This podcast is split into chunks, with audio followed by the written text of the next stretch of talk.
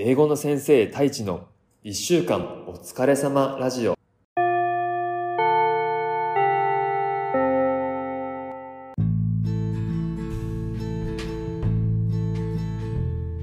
こんにちは。英語の先生太一です。ふう。今週もお疲れ様でした。やっと花金になりましたね。楽しい週末を過ごしましょうね。この番組は教育事業に取り組む一歩ラボ合同会社の提供でお送りします。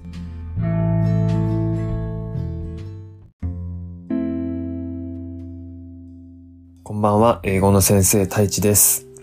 この間からシーズン2を始めたということで少しリニューアルしたんですけれども、まあ、嬉しいことに早速聞いてくれていたリスナーさんがおられまして、まあ、彼はもうヘビーリスナーでずっと聞いてくれてたんですけど、まあ、1回2回と聞いてくれて、で、コメントくれたんですよね。で、何をくれたかっていうと、英語の先生、太一って言ってる割には、英語要素全くなかったね って言われて、ああ、確かにちょっと何もなかったなと、ちょっと自分でも、あの、準備段階では英語要素を絡めて話したいと思ってたんですけど、いざ始めてみると全く忘れてたんで、ちょっと今回から英語のことも入れていきたいなと思います。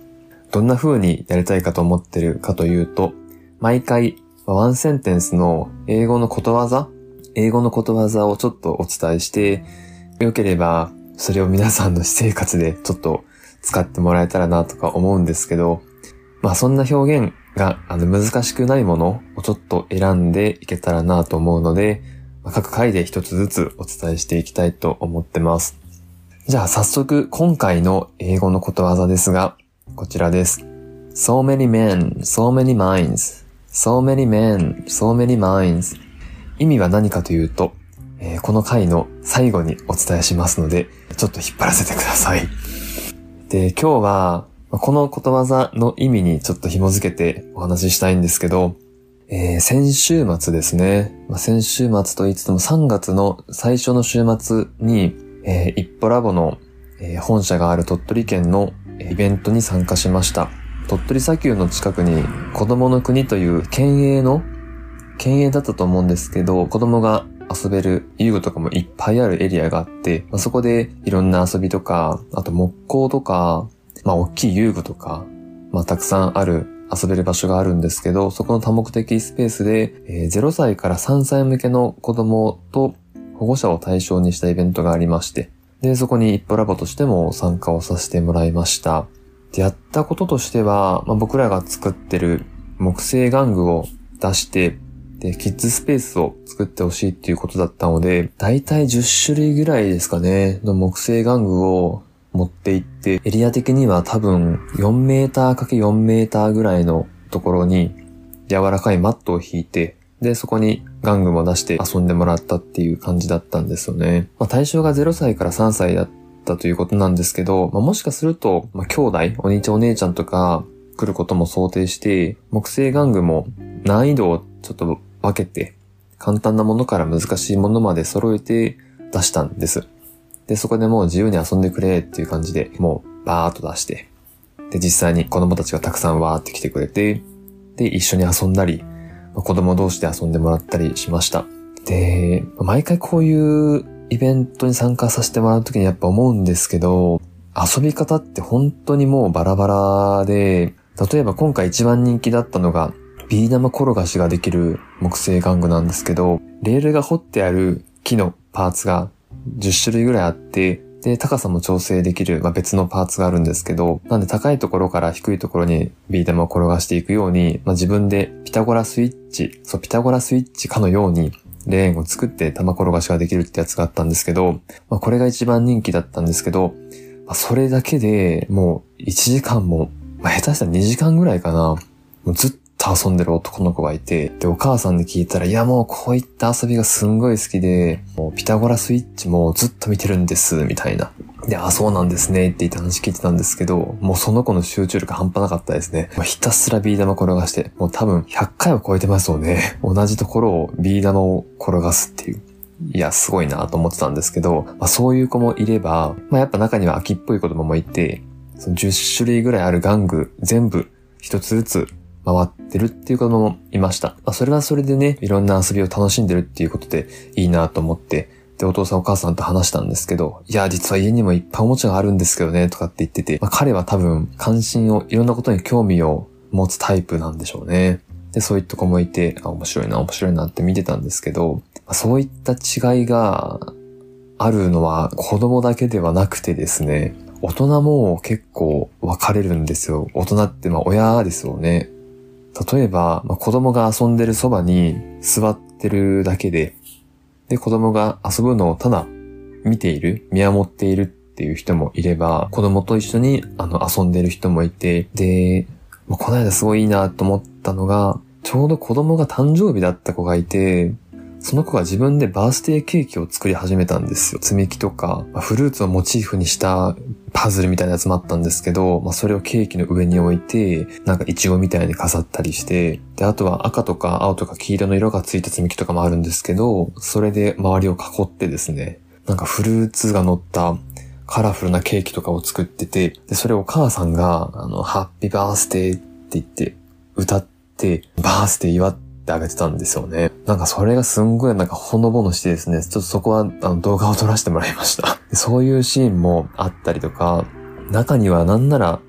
親の方があの、むっちゃ遊んでるっていうパターンもあって、で子供の方が早く帰ろうよって言ってるケースもありましたね。で、この方とも話を聞くと、まあ、子供の頃自分が、ま積み木とか、レゴとかで遊ぶのが好きだったっておっしゃってて、で、大人になった今でも、あの、いや、全然遊びます、私、とかっておっしゃってたんですよね。なんで、いや、まあ大人もいろんな違いはあるなと思って見てました。あ、田村 D 何ですか？いろんな子供や大人がいる中で、田中さんは子供たちと保護者との接し方で工夫しているところはありますか？ああ、工夫しているとこですよね。まず子供は、まあ、これは絶対意識してるのは、目線の高さは合わすっっていうのを意識してて、例えば、僕身長が180センチあるんで、まあでかい方なんですけど、お互い立って話すときって絶対子供が見上げることになるじゃないですか。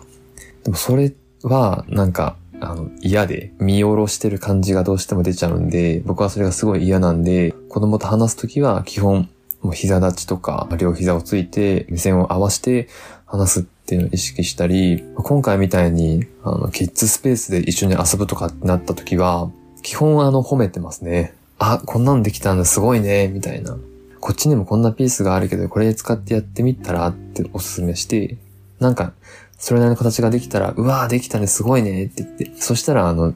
どんどん仲良くなれますね。なんかやっぱ褒められたらみんな嬉しくなるっていうのは多分共通してるんじゃないかなと思うんですけど、まあ、そんな感じで子供とはやりとりしてますね。で、あと大人に関しては、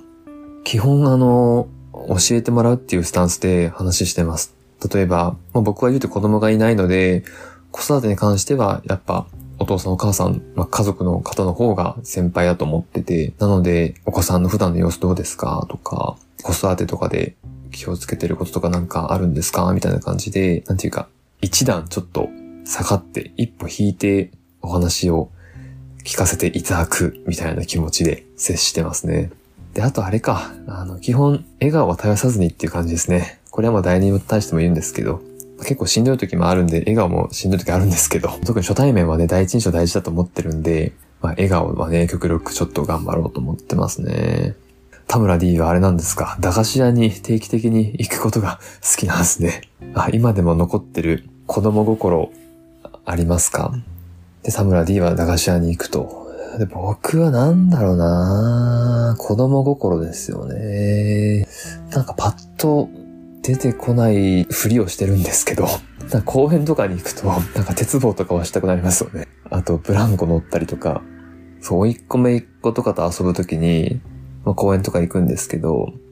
あ、鉄棒あるじゃん、鉄棒やろうって言って、真っ先に鉄棒に行ったりとか、まあ、運動が好きっていうのもあったんで、むっちゃ子供の頃やってたんですよね。なんかそれを思い出して、なんかやってたりするっていうのはあるかもしれないです。あ、そうだ、あともう一個あったんだ。そう、その週末のその子供の国のイベントで、まあ、親しい、同じ空間で別のブースを出している親しい方がいらっしゃったんですけど、その人の、えっと、お子さんが、鳥取ではもう有名な私立の中高一貫校に子供を行かせてて、で、そこが清少海地っていう名前なんですけど、まあ、そこの高校3年生の、まあ、進路の話をちょっと聞いたんです。そしたら、あの、まあ、この高校できてまだ歴史が短いとはいえ、もうおそらく鳥取県で一番、え先駆的な活動をしてて、もう探求事業っていう自分が関心あることをとことん深く突き詰めていくみたいな授業の時間が結構たっぷりとってあって、例えばアフリカに研究にリサーチに行くことか、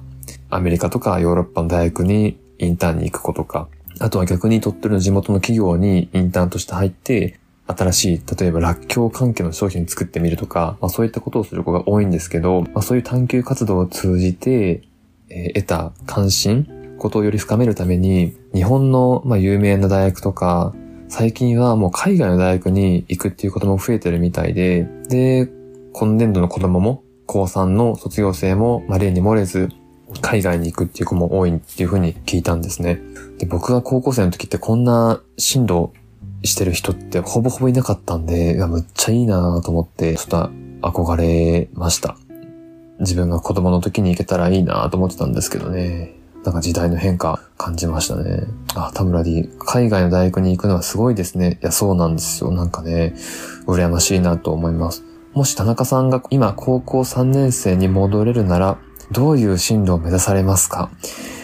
いやー、今ですよね。どうなんだろうな。当時と今で明らかに違うのは、公務員寄りのマインドか、民間寄りのマインドかはだいぶ違ってて、で、当時の高3の時の僕は、もう高校教師になりたかったんで、教育学部一択だったんですよね。で、それでセンター向けて、まあ、行ったんですけど、行ったところがあの、教育学部しかない、いわゆる単科大学っていうのかな。もうその学部しかないっていうところなんですけど、もし今選べるとすれば、もう総合大学？医学部とか、えー、経済学部とか、まあ、いろんな学部？工学部とか、いろんな学部がある総合大学には行きたいなとは思いますね。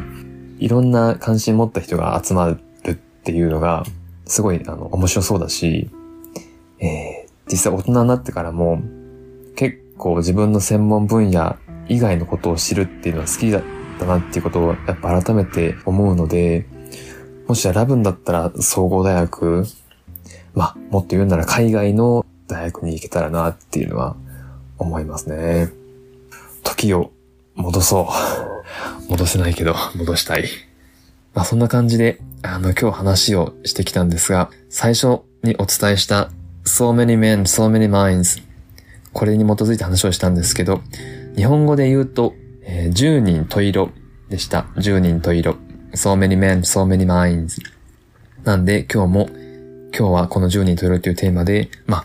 みんな違ってみんないい好みとか考え方とか性格などは人によって違うということを、えー、話をしてみました。それでは、